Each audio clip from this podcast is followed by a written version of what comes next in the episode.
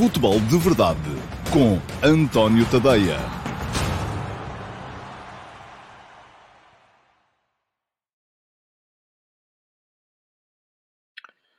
Olá, muito uh, bom dia a todos, sejam muito bem-vindos à edição número 594 do Futebol de Verdade, edição para quarta-feira, dia 4 de maio de 2022. Um, já temos um finalista na Liga dos Campeões, é o Liverpool Football Club, tal como se esperava, embora uh, se possa dizer que os Reds não ganharam para o susto ontem no estádio de La Cerâmica. Uh, estiveram a perder por 2 a 0, uh, tinham ganho a primeira mão por 2 a 0 e na altura tinha havido ali uma resma de críticas dos tais comentadores excessivos que acham que só se é Uh, corajoso quando se é excessivo. Eu não acho nada disso. Acho que as verdades são para ser ditas, mas nem sempre as verdades são aquilo que a turba multa quer ouvir. Uh, acho que o Villarreal tinha feito um jogo muito competente em Anfield Road e mostrou ontem que não é tão mau como essa malta veio a dizer durante a, durante após o jogo da primeira mão. Conseguiu chegar ao 2 a 0, mostrou que sabe jogar a bola, não conseguiu fazê-lo em Anfield e também não conseguiu fazê-lo depois na segunda parte do jogo de ontem, mas já lá vou falar mais um bocadinho sobre o jogo daqui a bocado, eh, porque acho que foi um jogo muito interessante, como vai ser certamente muito interessante também esse Real Madrid-Manchester City de mais logo, eh, que vai Revelar o nome do segundo semifinalista desta edição da Liga dos Campeões. Estou aqui a olhar para o número, temos 70 pessoas só ao vivo neste momento. Chamem os vossos amigos, já vos disse. Aliás, tenho que vos dizer uma coisa, e vou dizer agora. Um, estive a analisar os dados uh, do, do, das últimas emissões do Futebol de Verdade e a malta chega aqui aos 250, depois ninguém sai, fica aí toda a gente, o que é bom. Ah, eu, como criador, ah, fico feliz de ver que vocês têm paciência para maturar durante 40 minutos, ficam ali sempre 250, 260, mas também não aparece mais ninguém. Portanto, são vocês que estão a falhar. É isto que eu tenho para vos dizer. Façam favor, a partir da manhã, de avisar os vossos amigos e dizer assim, malta, ao meio-dia e meia, bora lá, ver o futebol de verdade. Se cada um de vocês trouxer um, amanhã, em vez de 250, temos 500. Então, já é fixe, não é? Começa a ser muito melhor e eu quero é ter muita gente aqui a assistir ao programa. Bom, já sabem que o programa começa sempre com o Futebol de Verdade Challenge e eu vou começar a colocar aqui embaixo em rodapé. Vou aceitar a sugestão de um de vocês, que é não estar sempre a perder tempo todos os dias a ler a classificação. Vou atualizar oralmente a classificação à sexta-feira, sempre na, na, na, última edição da semana, mas de resto, nos dias, no, nos dias normais, a classificação vai estando a passar aqui, e aqui está ela já a passar em rodapé. É mau para quem está a ouvir em podcast, mas isto também, o challenge, é para alguém que comenta no YouTube. Portanto, é malta que vê. Sendo malta que vê, acho que pode ser perfeitamente assim, não perdemos muito tempo com isso. E vou começar já por olhar para aquela que eu escolhi como a pergunta do dia de ontem, isto é, todos aqueles. Ainda não está aqui a, a, a, a pontuação do. Uh, não, por acaso já está. por acaso já está aqui a pontuação relativa à pergunta do dia de ontem, porque quem uh, depois, na emissão em diferido, for ao meu canal de YouTube e deixar no programa uma pergunta, eu respondo a todas, e ainda ontem e hoje respondi a todas por escrito, e seleciono uma para trazer para aqui e para lhe responder oralmente. E, portanto, essa pessoa que tiver a pergunta uh, selecionada recebe 5 pontos no Futebol de Verdade Challenge e, dessa forma, pontua mais até do que os mais rápidos. Os três primeiros a colocarem perguntas recebem 3, 2 e 1 ponto apenas. Ora, muito bem. E a pergunta do dia de ontem já aí está. Foi colocada pelo Fernando Anacleto, que me perguntou o seguinte, e já lá tem os 5 pontos atribuídos na classificação que está a passar em rodapé. Na composição do plantel do Benfica 22-23, já se fala em seis ou sete jogadores da cantera do clube no plantel principal. Não lhe parecem demasiados para um plantel de uma equipa que pretende ganhar tudo? Muito bem, Fernando Anacleto. Cinco pontos para si uh, e vou uh, elaborar um bocadinho sobre o tema uh, que escolhi como pergunta do dia. não, não me parecem demasiados, mas depende sempre daquilo que definamos como cantera o que é que é a cantera? E olhemos para o plantel que o Benfica teve este ano.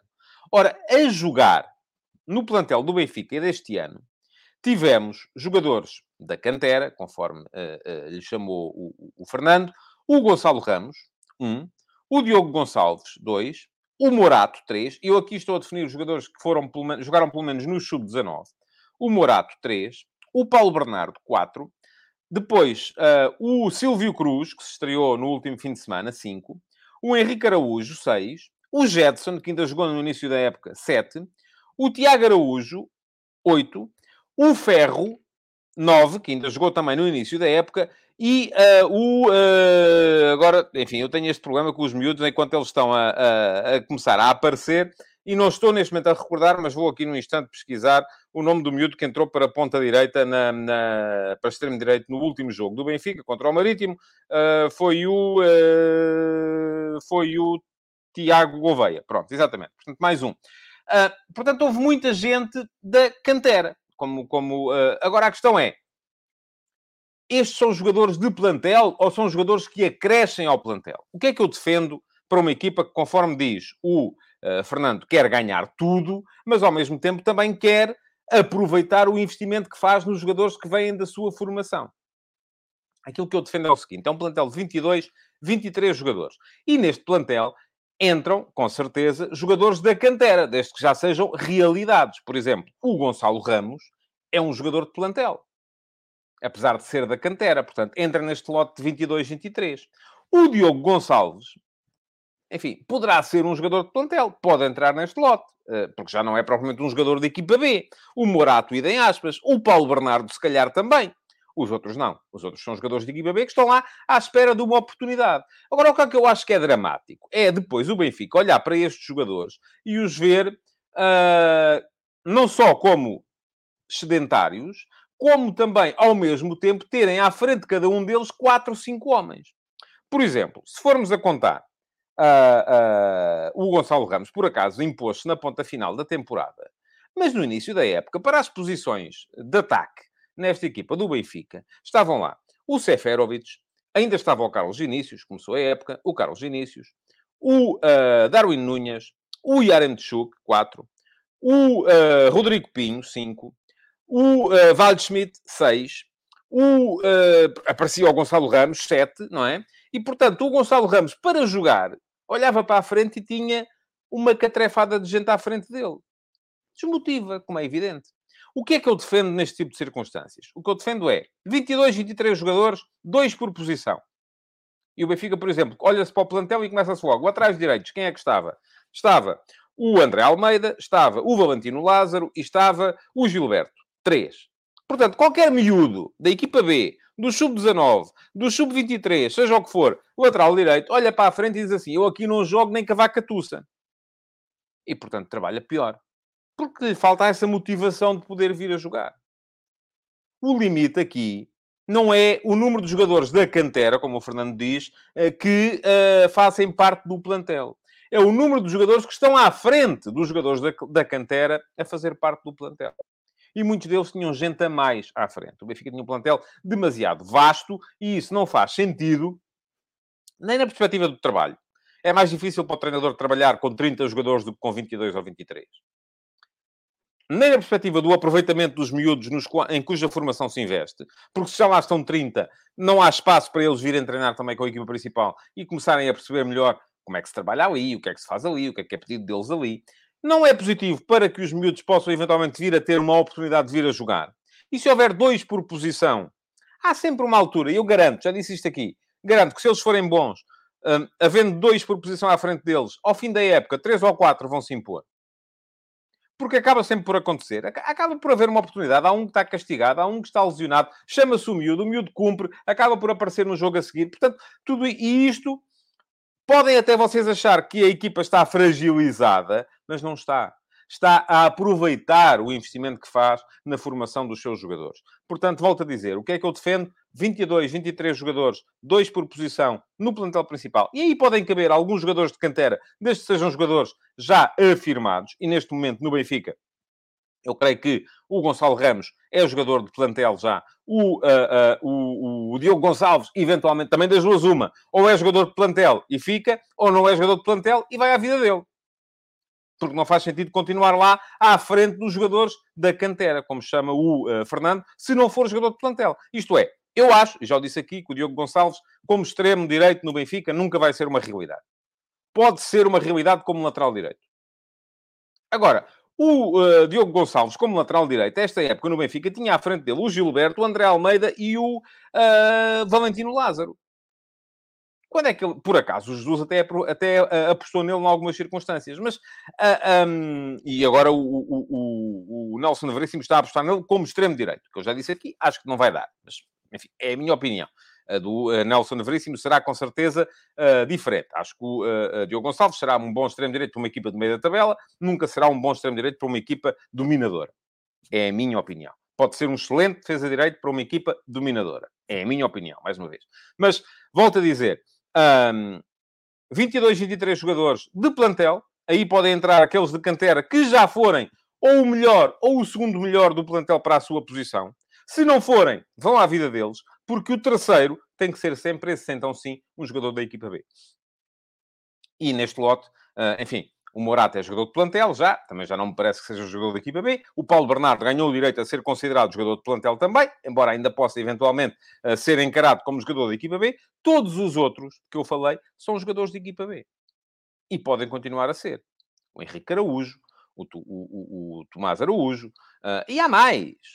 Já disse aqui, já falei aqui, o Diego, o Diego Moreira parece-me um jogador excelente, o Martinete parece-me um jogador excelente. Há jogadores na equipa de sub-19 do Benfica que ganhou uh, a UEFA Youth League uh, com capacidade para serem a terceira opção para cada posição.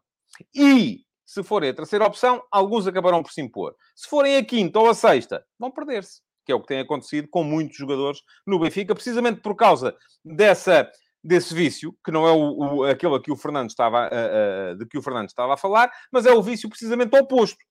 Que é o vício de termos que ter sempre 4, 5 tipos para cada posição, porque senão pode haver aqui uma crise e de repente o que é que vai acontecer? E não, já sei que muitos de vocês vão dizer que isso era um problema do Jesus, também é um problema do Jesus, mas não foi de todo só um problema do Jesus. Ora, muito bem, o que é que vocês têm a dizer sobre este uh, assunto? Vamos lá ver.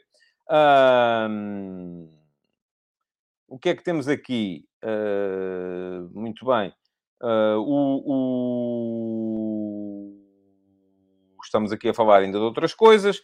Um, depois uh, diz-me aqui o, o João Lopes continua a, a, falar do Benfica Marítimo, o Benfica mudou jogadores e o Portimonense. Ó oh, João, a sério, eu vou-lhe arranjar uma proposta de sócio do Portimonense. Não me faça perder tempo com isso. faça favor. Gosto muito de ter aqui. Aliás, não sei se reparou, João, Vou nomeá-lo, já tinha nomeado aqui o Paulo Neves uma vez com a minha consciência. Vou nomear o João Lopes como o consultor jurídico gratuito, e tem que ser pro bono, do futebol de verdade. Porque uh, ainda hoje o João, uh, uh, nos comentários ao futebol de verdade de ontem, e este é um tema que é importante, por isso é que eu vou recuperar aqui. O João vinha, veio, veio dizer-me em comentário que seria inconstitucional aquela sugestão que eu fiz ontem de limitarmos a presença na liga principal a uh, equipas que tivessem uma determinada percentagem ou um determinado número de adeptos a ver os seus jogos. Uh, pronto, eu não contesto, o João é jurista, eu não sou. Um, ainda assim, tinha uma pergunta para lhe fazer, na qualidade de recém-nomeado consultor jurídico do, do, futebol de verdade, uh, que é, então, mas e uh, limitar a presença nas ligas, uh, nos campeonatos, a equipas que não tenham formado uma sociedade desportiva é constitucional? porque também aí não é uma questão de cumprimento ou incumprimento, é se eu, se eu quiser ter um clube que não forma uma SAD ou uma SEDU que quiser participar na primeira divisão, não posso. Uh, e isso não tem nada a ver com mérito desportivo nem com incumprimento. Tem a ver com a criação de uma, uh, de, de, uma, de uma regra, não é? Que é assim, tem que ser assim. Portanto, fica a pergunta para si, João. Já vi, há muita gente, ainda ontem houve comentários de malta a dizer ainda bem que o João aí está, porque torna o um programa mais vivo. Uh, também há malta que vem dizer, é pá, o João só chateia e aparece sempre a falar das mesmas coisas. Uh, eu gosto muito de ter aqui, como gosto de ter toda a gente. Agora, há coisas que uh, já, já passaram à história. Não quero saber do que é que diz o jornal A Bola sobre o Ruben Semedo, não quero saber do que é que diz o, uh, o jornal XPTO sobre o Portimonense. Já foi, já lá está, já falámos sobre isso, não vamos falar mais. Muito bem. Uh, sobre esta questão do, do, hum, da, da cantera, o que é que temos aqui? Vamos lá ver. Uh, diz o Apocalipse Forever que o plantel do Benfica foi construído para jogar com três centrais. É verdade, mas não tinha muitos centrais. Se for a ver centrais, os que lá estavam, eram o Lucas Veríssimo, o, o, o Vertonghen, o Otamendi, o uh, Morato uh, e eventualmente o Ferro. depois havia os miúdos. Aí estava bem. Aí parece-me que estava bem. Aliás, o Sporting joga com três centrais e tem quatro jogadores para a posição e depois pode adaptar eventualmente o Mateus Reis a um lado e o Jogaio ao outro. Faz sentido na minha cabeça. Faz sentido na minha cabeça isso. Diz o André Oliveira que a Mescla tem de ser um conjunto de jogadores de qualidade, que posteriormente se possam integrar jovens na linha do que o Sporting vem a fazer. Sim, é um bocado isso. Uh, diz o uh, Hugo Matos que Paulo Bernardo ainda não conseguiu afirmar-se, e se eu partilho dessa opinião, Curiosamente, ao Hugo, quando, começou, quando começou a haver muito buzz em torno do Paulo Bernardo, eu, que na altura escrevi e fiz um texto, podem ver aqui, uh, vou voltar a deixar aqui o card para poderem lê-lo, sobre uh, esta geração da equipa B do Benfica, quando a equipa B do Benfica estava à frente na segunda Liga, e a mim pareceu-me sempre que o Martinete era mais jogador. Mas vamos a ver o que é que a coisa vai dar. Um, o Martineto, se bem se lembram, estava ainda na equipa de Sub-19, uh, que ganhou a final da UEFA Youth League. Pergunta-me o Jason Lima se o Benfica neste momento é a melhor eh, escolha. Eu creio que o Jason queria dizer escola de talentos. Ah, tem sido aquele, enfim, Benfica, Porto, têm sido aqueles que têm tido melhores resultados na, até ao sub-19. Agora, depois, o Porto este ano está a conseguir aproveitar os jogadores, o Benfica há muito tempo que não consegue aproveitar os muitos talentos que vai, uh, que vai uh, formando. Uh, vamos lá ver mais. diz aqui o Miguel Lopes, para muitos, Jorge Jesus era o culpado de tudo, coitado do homem. Uh, e diz o Marco Lopes, completamente de acordo com esse tipo de gestão, e que eu escrevi um texto excelente sobre isso. Obrigado, Marco, pela, uh, pela, pela recomendação. Uh, diz o Pedro Barreira, o problema é a falta de espaço para os jovens, para os jogadores que foram caros e poucos jogam. A questão é, os jogadores, quando são caros, deve... eu não sou contra a contratação de jogadores caros, se vierem para jogar, de facto. Agora, não faz sentido andar a contratar 3, 4 jogadores para cada posição. Não faz nenhum sentido na minha cabeça. Diz o Filipe Pereira, o número de jovens que o Benfica vai ter no plantel principal vai depender de quem conseguir vender, então, olha, não está fácil. Porque há uma altura em que eh, chega-se a uma altura em que o Benfica tem que olhar para o plantel e perceber assim: ok, temos aqui uma série de jogadores que são uh, irrelevantes, não nos servem para nada, mas estão a tapar o espaço aos outros. Não os conseguimos vender porque eles não só não jogam no nosso, na nossa equipa, uh, se jogaram, desvalorizaram, porque o Benfica vai fazer três anos que não ganha nada, e, portanto, não se conseguem vender em alta. Não se conseguindo vender em alta, o que é que se faz? Duas saídas. Primeira saída, ficam aqui. Segunda saída, dispensam-se.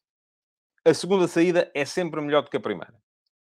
Apesar de haver casos, por exemplo, o Tarapte já esteve nesta posição e depois veio a ser uh, uh, aproveitado, mas é muito raro a ocasião em que isso acontece. O Benfica este ano não vai conseguir vender muita gente. O Benfica este ano vai conseguir vender, se quiser, com certeza, o Darwin Nunes.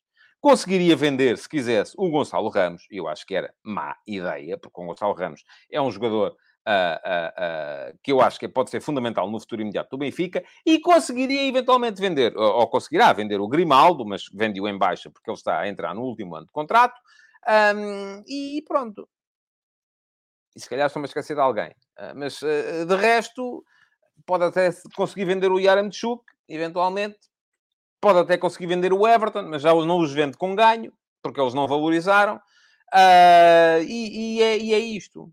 E é isto que temos, ou que o Benfica tem. Portanto, não... Essa ideia de, ok, se conseguirem vender os, os, os emplastros que lá andam, promovem os miúdos. Não, está errado. Aí há que ter coragem de olhar para os jogadores e ver, ok, custaram dinheiro, foram úteis numa determinada altura, neste momento não são, não cabem no plano, não os conseguimos vender, vão à vida deles. Ponto final. Bom, Vamos lá, temos que olhar ainda para acabar o Futebol de Verdade Challenge para aquilo que são os, uh, os pontuados de hoje. Pergunta-me o Pedro Almeida com o jogo fantástico de ontem nas Champions, porque é que estamos a falar do plantel do Benfica? Porque eu gosto deste tipo de discussão, uh, Pedro. Acho que mais do que estar aqui a falar, eu não tenho muita coisa a acrescentar sobre o jogo de ontem. Eh, às vezes posso chamar a atenção para um ou outro detalhe, mas não, não vou fazer aqui a revisão do jogo, até porque não posso usar imagens. Uh, portanto, não vou fazer aqui a revisão do jogo de ontem. Uh, e acho que há temas que são temas uh, importantes relacionados com os nossos clubes. Eu não estou aqui a discutir assuntos de lana caprina. Estamos aqui a discutir uma questão que é fundamental para o futuro, neste caso do Benfica. Havia lá perguntas sobre o Sporting, havia lá perguntas sobre o Porto. Noutros dias vamos também passar por aí, sobre o Braga, sobre seja o que for. Vamos também lá passar. Bom, vamos lá ver então. Uh, perguntas de hoje, e vamos ter que ser breves a responder-lhe. Três pontos para o Miguel Timóteo, que foi o primeiro a chegar. Bom dia, António. Eu não sei se diz Timóteo ou Timóteo mesmo. Uh, Parece-me que é mesmo Timóteo. Portanto, vamos... Uh, peço desculpa se disse mal o seu nome. Um, no seguimento do texto de hoje, qual seria o interesse do Sr. Texter em investir num clube português, mesmo não tendo a maioria da SAD? Um abraço para si também, Miguel. Uh, aliás, o texto de hoje podem lê-lo aqui. Eu hoje de manhã escrevi no último passo sobre uh, o barbicacho em que está metido o Chelsea neste momento. E vou explicar muito rapidamente o que é que se passa, para quem não sabe. Um, Todos os bens do Sr. Roman Abramovich foram congelados no Reino Unido. Uh, entre esses bens está a propriedade do Chelsea Football Club. Uh, e aquilo que o governo britânico fez foi autorizar a venda do Chelsea Football Club, dar ao Chelsea uma licença para operar que uh, se extingue no dia 31 de maio, final deste mês, uh, e autorizar a venda do Chelsea desde que se colocassem duas condições, ou uma condição, vamos lá nenhum do dinheiro apurado reverteria para o senhor Abramovich. Ora, Abramovich, perdão, na altura disse que duas coisas. Primeira, perdoava os cerca de 1.800 milhões de euros que o Chelsea lhe deve neste momento. Ou seja, ele meteu 1.800 milhões de euros, 1.500 milhões de libras, uh, que o clube ainda não lhe pagou, uh, e, e ele perdoaria esse valor. Portanto, ficaria, reverteria a favor do clube. Segundo, não quereria receber uh, o dinheiro apurado com a venda do clube. O dinheiro apurado com a venda do clube seria, uh, reverteria para uma organização de apoio às vítimas da guerra na Ucrânia. Ora, agora parece que já não é bem assim. Ainda não há uma confirmação, ainda não há nada oficial a este nível, mas aquilo que se diz neste momento é que, uh, afinal de contas, uh, Abramovich quererá mesmo receber o dinheiro e, uh, sendo que o Chelsea já está já há um vencedor, é o senhor, o milionário norte-americano Matt Bully, um, que vai pagar 3 milhões e meio de libras, pouco mais de 4, milho, 4 mil, eh, perdão, 3.500 milhões de libras, assim é que é, uh, pouco mais de 4.100 milhões de euros uh, pelo clube, uh, e afinal parece que o dinheiro seria para ir para uma offshore que se suspeita esteja ligada a Roman Abramovich. Ora, o governo britânico já disse que assim sendo não pode ser, e portanto, qual é o risco que o Chelsea corre neste momento? É chegar ao final de maio e acabou extingue-se. Depois até pode começar o Chelsea Soccer Club, ou seja, o que for, pelo último escalão do futebol britânico, mas o Chelsea, campeão europeu, pode fechar portas. E tudo porquê? Porque se meteu uh, uh, nas mãos de um uh, proprietário menos recomendável. Vamos lá. É claro que quando os, os proprietários entram, ninguém sabe se eles vão ser menos ou mais... Alguns já dá para suspeitar. Mas alguns que são até um pouco suspeitos estão a funcionar bem neste momento. Se forem perguntar neste momento às pessoas do Paris Saint-Germain se estão contra ou a favor o dinheiro do Qatar, são a favor. Se forem perguntar às pessoas do Newcastle United se são contra ou a favor o dinheiro da Arábia Saudita, eles são a favor. Aliás, até foram uh, vestidos uh, a condizer para os jogos. Aquilo que eu fiz no texto hoje de manhã foi, uh, de certa forma, colocar-me ou posicionar-me perante isto. Eu acho que o futebol é indústria, tem que ser indústria, não faz sentido nenhum que deixe de ser indústria. O dinheiro é uma realidade, o capitalismo é uma realidade. Agora, eu acho que devendo ser permitido aos clubes uh, serem vendidos a, a, a, investidores externos, não deve ser. Uh, eu acho que os clubes, se puderem, devem fugir disso. Porque é a maneira de manterem o controle sobre a situação. Agora, pergunta-me o Miguel, qual seria o interesse do Sr. Texter em investir num clube português? Eu acho que o interesse do Sr. Texter é fazer negócio. Uh, e vamos lá ver, não é preciso ser o dono uh, de mais de 50% uh, para poder fazer negócio. O Sr. Texter, sendo dono da maioria do capital do Botafogo, sendo dono de uma boa porção do capital do Crystal Palace, uh, e falou-se na altura que poderia investir no Benfica também, já estamos aqui a ver a possibilidade de uma série de negócios triangulares. Jogadores do Botafogo que vêm para o Benfica, uh, há negócios. Os jogadores do Benfica que vão para o Crystal Palace, há negócios. Os jogadores do Crystal Palace que voltam para o Benfica, há negócio. E há negócios sempre. Portanto, a perspectiva poderia ser essa. Porque essa ideia de que para se fazer dinheiro é preciso ser dono de 5, mais de 50%, não é de todo verdade. Há muitos donos Uh, há muitos investidores que não têm maioria, que acabam por fazer negócio uh, e acabam por uh, servir-se de outros clubes, até nos quais têm a maioria, uh, para esse negócio. E dou-vos o caso, por exemplo, do senhor Idan Offer, que é dono da maioria da, do capital da SAD do Futebol Clube Famalicão e é um dos acionistas minoritários do Atlético de Madrid. Creio que é o terceiro acionista atrás do senhor Miguel Ángel Rilmarin e do senhor Henrique Cerezo, é o terceiro acionista da SAD do uh, Atlético de Madrid. Uh, tudo isso foi explicado, volto a dizer, numa série de 12 artigos uh, no meu Substack sobre os donos da bola. Vale a pena lerem se quiserem ficar a saber quem são os donos do futebol um pouco por todo o, ehm, por todo o mundo. Bom, segunda pergunta de hoje e dois pontos para o Marco Lopes. Pergunta-me, será Schmidt o treinador que vai finalmente tirar melhor partido de Weigl e fazê-lo explodir no meio campo? Florentino para recuperar bolas, Weigl a distribuir. Um, eu acho que Weigl uh, casa com o futebol de Roger Schmidt. Uh, agora, não subscrevo esta ideia que o Marco está aqui. Eu acho que o Weigl e o Florentino são até jogadores muito semelhantes. Uh, não acredito na hipótese de Weigl como médio ofensivo. Não acredito assim tanto na hipótese de Florentino como médio defensivo. Já acreditei mais. Uh, acho que faz sentido o Benfica pensar em ter Florentino no plantel do ano que vem, até para tirar, fazer o tira-temas final relativamente ao jogador, que uh, foi muito importante na conquista do título pelo Benfica em 2019. Depois disso, fracassou um pouco por todo o lado por onde tem, por onde tem passado. Um, agora, acho que Roger Schmidt joga geralmente com dois médios uh, de, de, perfil. Não há um 6 e um 8 ali. Há dois uh, 6 e meios, vamos lá. Ou dois 7 e meios, se, quiser, se quiserem chamar-lhe assim. Uh, há dois jogadores, até pode ser um de perfil mais técnico e outro de perfil mais físico. Isso acontece, por exemplo, na equipa do PSV Eindhoven deste ano. Mas, uh, na verdade, eles fazem os dois a mesma coisa. Fazem é à vez. Se um fica, o outro vai e vice-versa. Isso cria a dúvida no adversário. Portanto, não há essa estratificação que o Marco Lopes está aqui a implicar. Uh, ter o Florentino como 6, o Weigl como 8. até acho que o Benfica ficaria curto nesse aspecto. Aquilo que lhe faltaria era também capacidade do... Enfim, resta perceber se o Florentino teria capacidade para chegar à frente também ou não, uh, se o Weigl teria capacidade para chegar atrás também ou não, porque aquilo que o Roger Schmidt vai querer é que os dois façam as duas coisas. E se são estes dois ou outros dois, vamos ter que esperar pela nova época para ver. Bom, terceira pergunta de hoje, e uh, um ponto para o Francisco Lopes. Pergunta-se na segunda parte, a capacidade física do Villarreal foi o fator-chave para o Liverpool jogar a seu bel prazer. Uh, curiosamente, uma das perguntas que uh, me tinham feito uh, ontem ah, diz-me aqui, deixa-me só olhar para isto antes. O, o, André Oliveira diz que Florentino estagnou, quase certeza não ficará, além de que não é jogador para jogar num duplo pivô, a nível de passe é muito limitado. Não acho, mas uh, vamos ver. Uh, e o Hugo Mateira diz como estava a rir, e se vier Almos Rato e ao Sangaré, até podem vir todos.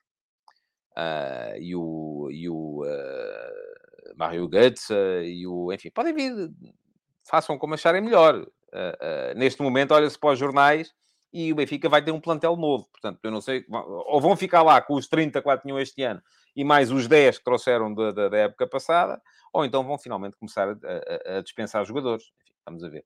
Diz aqui o João Lopes, esta euforia Schmidt está um pouco a fazer lembrar o Vamos Arrasar de Jorge Jesus, até já a Guardiola o compararam, depois não queremos falar da imprensa, vender ilusões. Ó oh, oh, João, eu creio que não foi a imprensa que comparou. Uh, creio que houve. Eu li uma coisa do género, foi alguém, já nem sei quem foi, alguém que já trabalhou com, com, com, com, os dois, até creio eu que foi assim, que disse que o Schmidt era mais ofensivo que o Guardiola. Então você tem, pode comparar a mim ao Guardiola, sabe como? Olha, o António Tadeia tem mais cabelo que o Guardiola. Pronto, está feita a comparação. Está a ver? Isto não quer dizer que eu seja melhor treinador. O Schmidt, uh, segundo disse, já nem sei quem foi, é mais ofensivo que o Guardiola. Pronto. É, alguém achava isso. Não são os jornais que de repente falam, ah, vamos embora aí dizer uh, que o Roger Schmidt é uh, o maior mago da história do futebol. Só ganhou um campeonato na Áustria, mas é o maior mago da história do futebol. Pronto. Eu, eu não vi ninguém dizer isso ainda. O João é que parece que fica ofendido por se falar um bocadinho da, da, da, coisa. Diz aqui o Filipe Monteiro, que é um pouco como era Herrera com Sérgio Oliveira no Porto. É, ou no ano passado, ah, na época passada, o Uribe com Sérgio Oliveira também era muito assim. Ah, os dois dividiam um bocadinho ali as, as, hum, ah, as, as tarefas.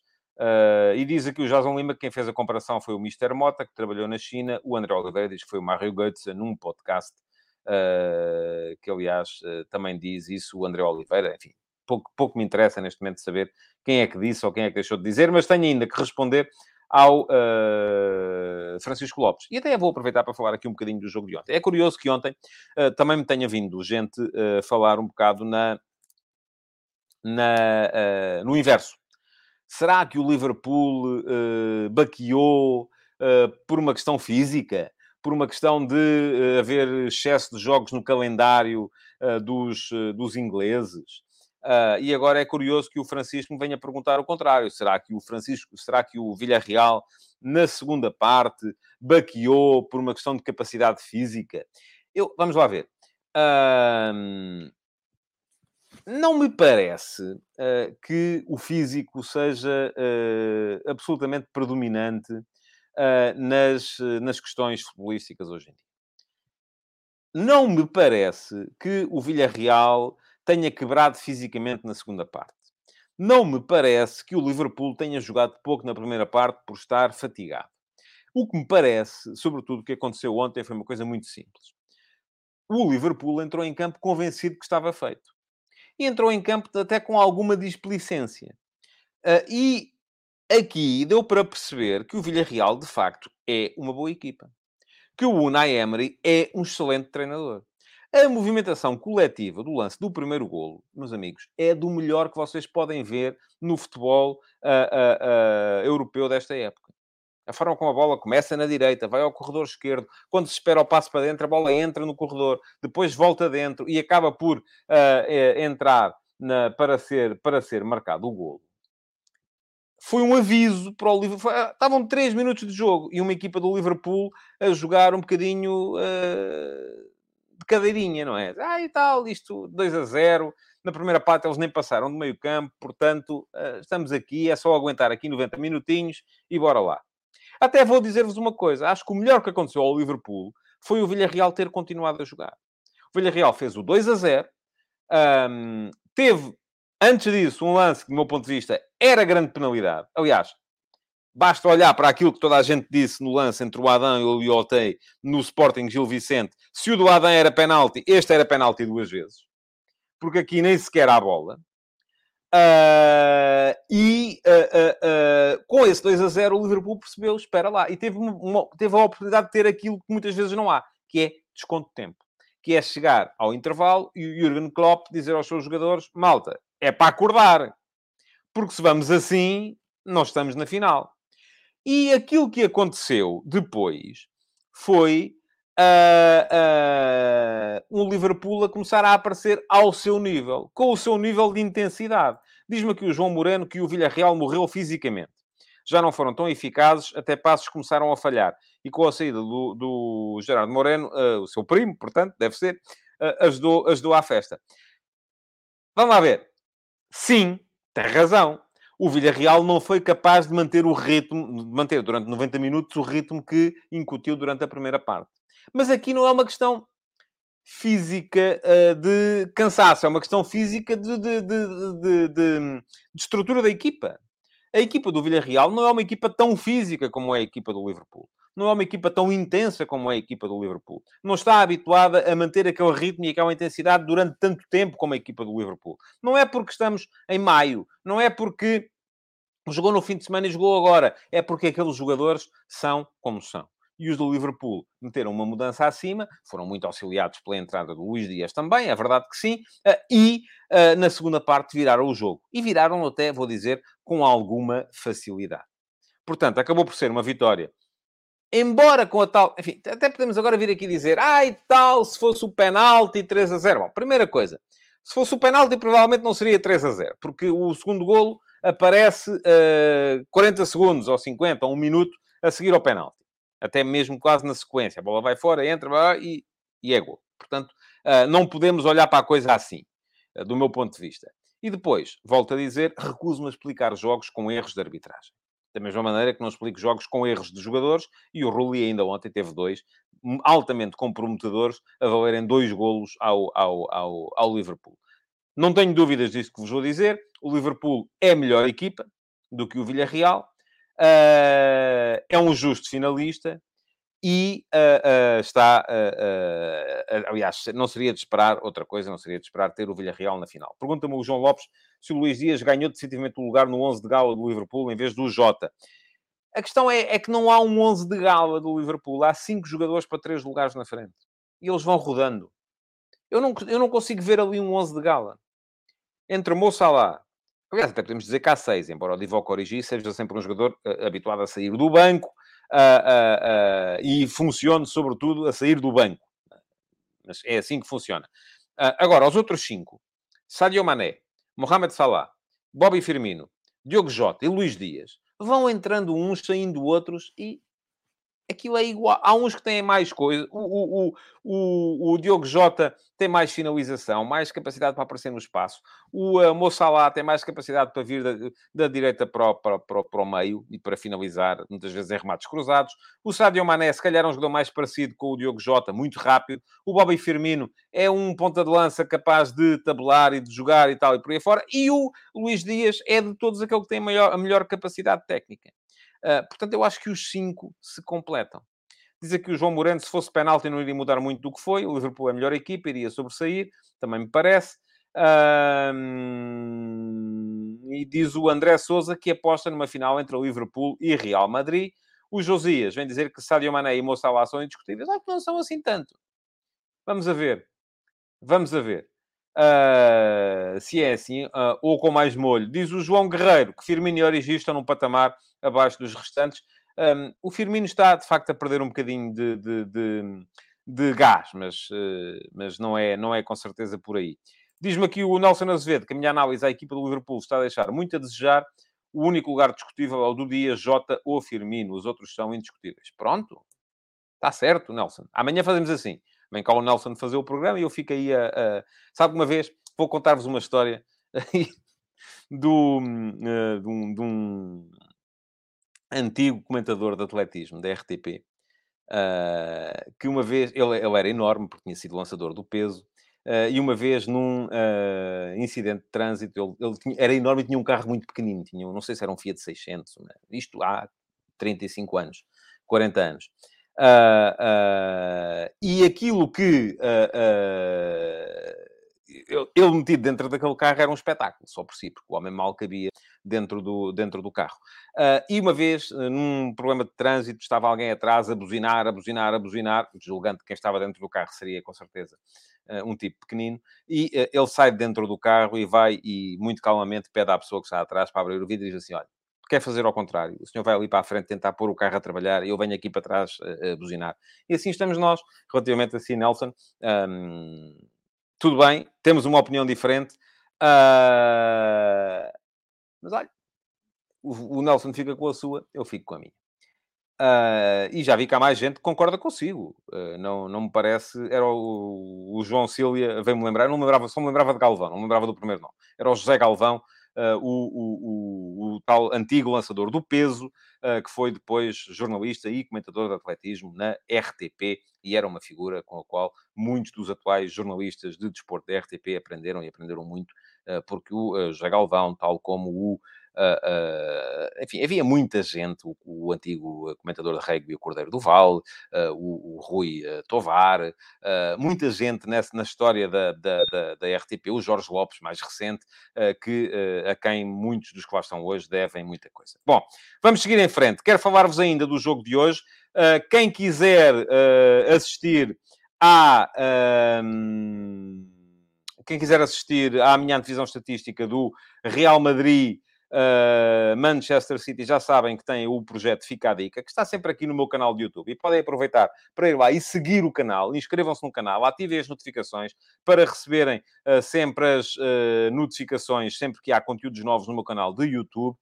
no Fica a Dica, e ainda ontem escrevi sobre o tema tenho feito todos os dias antevisões estatísticas de um jogo que eu escolho como jogo do dia e uh, dou sugestões de apostas também. Não está a correr mal. Uh, ainda ontem fiz as contas e ao fim de dois meses de projeto, um, ah, numa perspectiva muito conservadora, uh, arriscando sempre 5% da banca, com o jogo de ontem, que ainda não está contabilizado, já estaríamos acima dos 70% de, renta, de rentabilidade. portanto, não é nada mal, não me parece nada mal. Agora, hoje, meus amigos, é aquele jogo que ninguém pode perder. É um jogo fundamental para toda a gente. Temos de um lado um Real Madrid. Eu acho que jogador por jogador, se olharmos para as duas equipas, o Real Madrid eh, não é tão boa equipa como é o, uh, uh, como é o Manchester City o City tem soluções. Olha-se para a equipa que eventualmente o, o, o, Real Madrid pode pôr a jogar e temos lá jogadores que, enfim, uh, uh, vem-me aqui, deixa-me só, porque eu não quero deixar ninguém esquecido. O Carlos Santana fala-me do João Coutinho, do basquetebol, é verdade que sim, e o Carlos Barroca mais tarde, o Fernando Paes no, uh, no handball, e é verdade que sim também. Foi, foi, é gente a quem eu devo, e o Carlos Santana, a julgar pela foto, deve ser mais ou menos da minha idade, é gente a quem a nossa geração deve uma cultura desportiva muito superior à das gerações atuais. Porque a malta atualmente só vê aquilo que gosta. E nós, na altura, queríamos ver desporto e víamos de tudo. Era o que havia. Uh, e por isso, hoje, eu sou capaz de compreender um jogo de voleibol, um jogo de basquetebol, um jogo de handball, um jogo de rugby, um jogo de futebol, um jogo de hockey em patins. Sou capaz de compreender qualquer modalidade. E os miúdos de hoje, infelizmente, uh, uh, olham para o desporto e só sabem de futebol porque é futebol que, que, que enfim, que, que veem, porque podem ver futebol de manhã à noite. bom, estava a dizer... Uh, Diz-me aqui o Rui Paulo Vitorino, acho que o Real vai surpreender e estar na final. Uh, o uh, Sérgio Machado diz final Liverpool-Real, o Florentino vai dar o jeitinho dele. O Florentino não me parece que marque, que marque golos. O Apocalipse Forever diz que o jogo de hoje será o mais difícil para o Real este ano. Tenho muitas dúvidas que o Real dê a volta a este City, mas a ver, vamos. Eu também tenho. Há um gol de vantagem. Olha-se para o 11 projetado do Real Madrid e há ali muita gente que não jogaria no City de maneira nenhuma. Um, Olha-se para o 11 projetado do City e dificilmente se encontra gente que não jogasse no Real Madrid. Eh, talvez fosse preciso fazer algumas adaptações, porque eu acho que ninguém tiraria o lugar a Benzema, mas, eh, eh, ou até talvez ao Vinícius Júnior, mas de resto, olha-se para aquilo, eventualmente podemos até achar que o Courtois eh, é melhor guarda-redes que o Ederson. Eu não tenho a certeza disso sequer, nem sequer disso tenho a certeza. Eh, podemos olhar para o meio-campo do, uh, do Real Madrid e ver Casemiro, Kroos, Modric, mas depois olha-se para o outro lado e está lá o Rodri, está lá o Bernardo Silva, está lá o Kevin De Bruyne e, portanto, temos ali gente de muita, muita qualidade. Não é todos os dias que podemos ver jogos com gente de tanta qualidade como, ehm, como vamos ter hoje. Portanto, recomendo-vos tirem um período a seguir às 8 da noite para verem o jogo, porque vai valer a pena. Amanhã, uh, se calhar, vou vir aqui e vou falar um bocadinho mais do jogo. Uh, não sei, vocês gostam que eu falo dos jogos? Uh, eu, há jogos dos quais eu tenho coisas para dizer, há jogos que não tenho. Diz-me aqui o Hugo Matos que o meio campo do Real Madrid é muito experiente e pode estar aí a chave da eliminatória.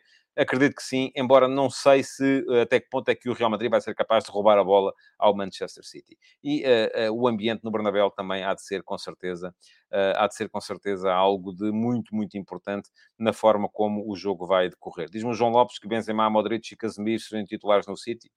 Eu vou-lhe dizer assim, não troco o Rodri pelo Casemiro, não troco o Kevin De Bruyne pelo Modric, uh, eventualmente colocaria o Benzema uh, na equipa do Manchester City. Agora tínhamos que perceber quem é que sai, porque o, a verdade é que o City não joga com um 9 uh, como é o Benzema uh, no, no, no, no, na equipa do, do Real Madrid. Bom, só para finalizar, ainda não vai ser hoje. Segunda Liga, vamos esperar mais para o final da semana. Vamos ter tempo, espero eu, para falar aqui na corrida pela subida de divisão na Segunda Liga. Tenho que vos lembrar que ainda ontem saiu no meu Substack mais um episódio da série F80. Ontem quem lá esteve foi João Tomé. Uh, João Tomé pai de Fernando Tomé. Fernando Tomé foi jogador do Vitória Futebol Clube em Setúbal e do Sporting depois também. Além disso, eh, é hoje uma das figuras da formação no Vitória Futebol Clube, uma das maiores figuras da história do Vitória Futebol Clube. Tem sido um auxiliar prestimosíssimo uh, neste projeto F80, porque quando eu ando à procura de jogadores um, de, mais ou menos da altura dele ou até anteriores, ele tem o contacto de toda a gente e por isso mesmo fica aqui a minha homenagem ao, ao, ao, Fernando Tomé. E quem quiser ler o texto sobre o pai dele, que era o João Tomé, nunca conseguiu jogar no Vitória, apesar de ser vitoriano de, de, desde, desde miúdo, nunca conseguiu jogar no Vitória. Foi jogador de primeira divisão no Sporting Clube da Covilhã e tem aqui o texto para ficarem a saber tudo sobre a carreira de João Tomé, uh, que na altura bateu o recorde de transferências nos anos 50 no futebol em Portugal. Um, portanto, já sabem, está lá o texto. Hoje vai sair mais um episódio da série F80, um jogador que faz anos hoje uh, e que andou pelo futebol em Portugal nas décadas de uh, 80 e 90. Uh, portanto, já muitos de vocês já ouviram jogar. Eu vi e lembro-me bem uh, daquilo que ele fazia como, como jogador na primeira divisão. Já sabem, sai às 3 da tarde, F80, mais um episódio. Este é apenas para, ou o F80 é apenas para subscritores premium do meu Substack. De resto, aquilo que uh, me resta pedir-vos é não se esqueçam de avisar a malta. Amanhã quer ver mais gente. Tragam um amigo cada um. Cada um de vocês hoje fale com um amigo e diga, pá, malta, amanhã, meio-dia e meia, bora lá ver o futebol de verdade. Porque isto a gente não passa dos 200. Pá. Só passamos dos 200 quando há confusão. E eu gostava de conseguir passar dos 200, independentemente de haver ou não haver confusão, porque este é um programa que é feito para vocês. É feito com uh, a vossa participação. Uh, aqui é-vos dada voz e, portanto, vocês podem uh, sempre ir dizendo o que é que pensam. Até aceito claramente sugestões de alteração. E já houve algumas que eu já acolhi, que me foram feitas no YouTube. Já sabem, para pontuarem eventualmente 5 pontos, melhor pergunta do dia para amanhã, é irem a partir de daqui a bocadinho ao meu YouTube e deixarem na emissão em diferido uma pergunta. Eu amanhã escolho a pergunta do dia e atribuirei 5 pontos a quem a fizer. Muito obrigado por terem estado aí desse lado. Uh, amanhã estarei de volta para mais uma edição do Futebol de Verdade. Espero que vocês também estejam e que tragam um amigo. Até amanhã. Futebol de Verdade. Em direto de segunda a sexta-feira, às 12h30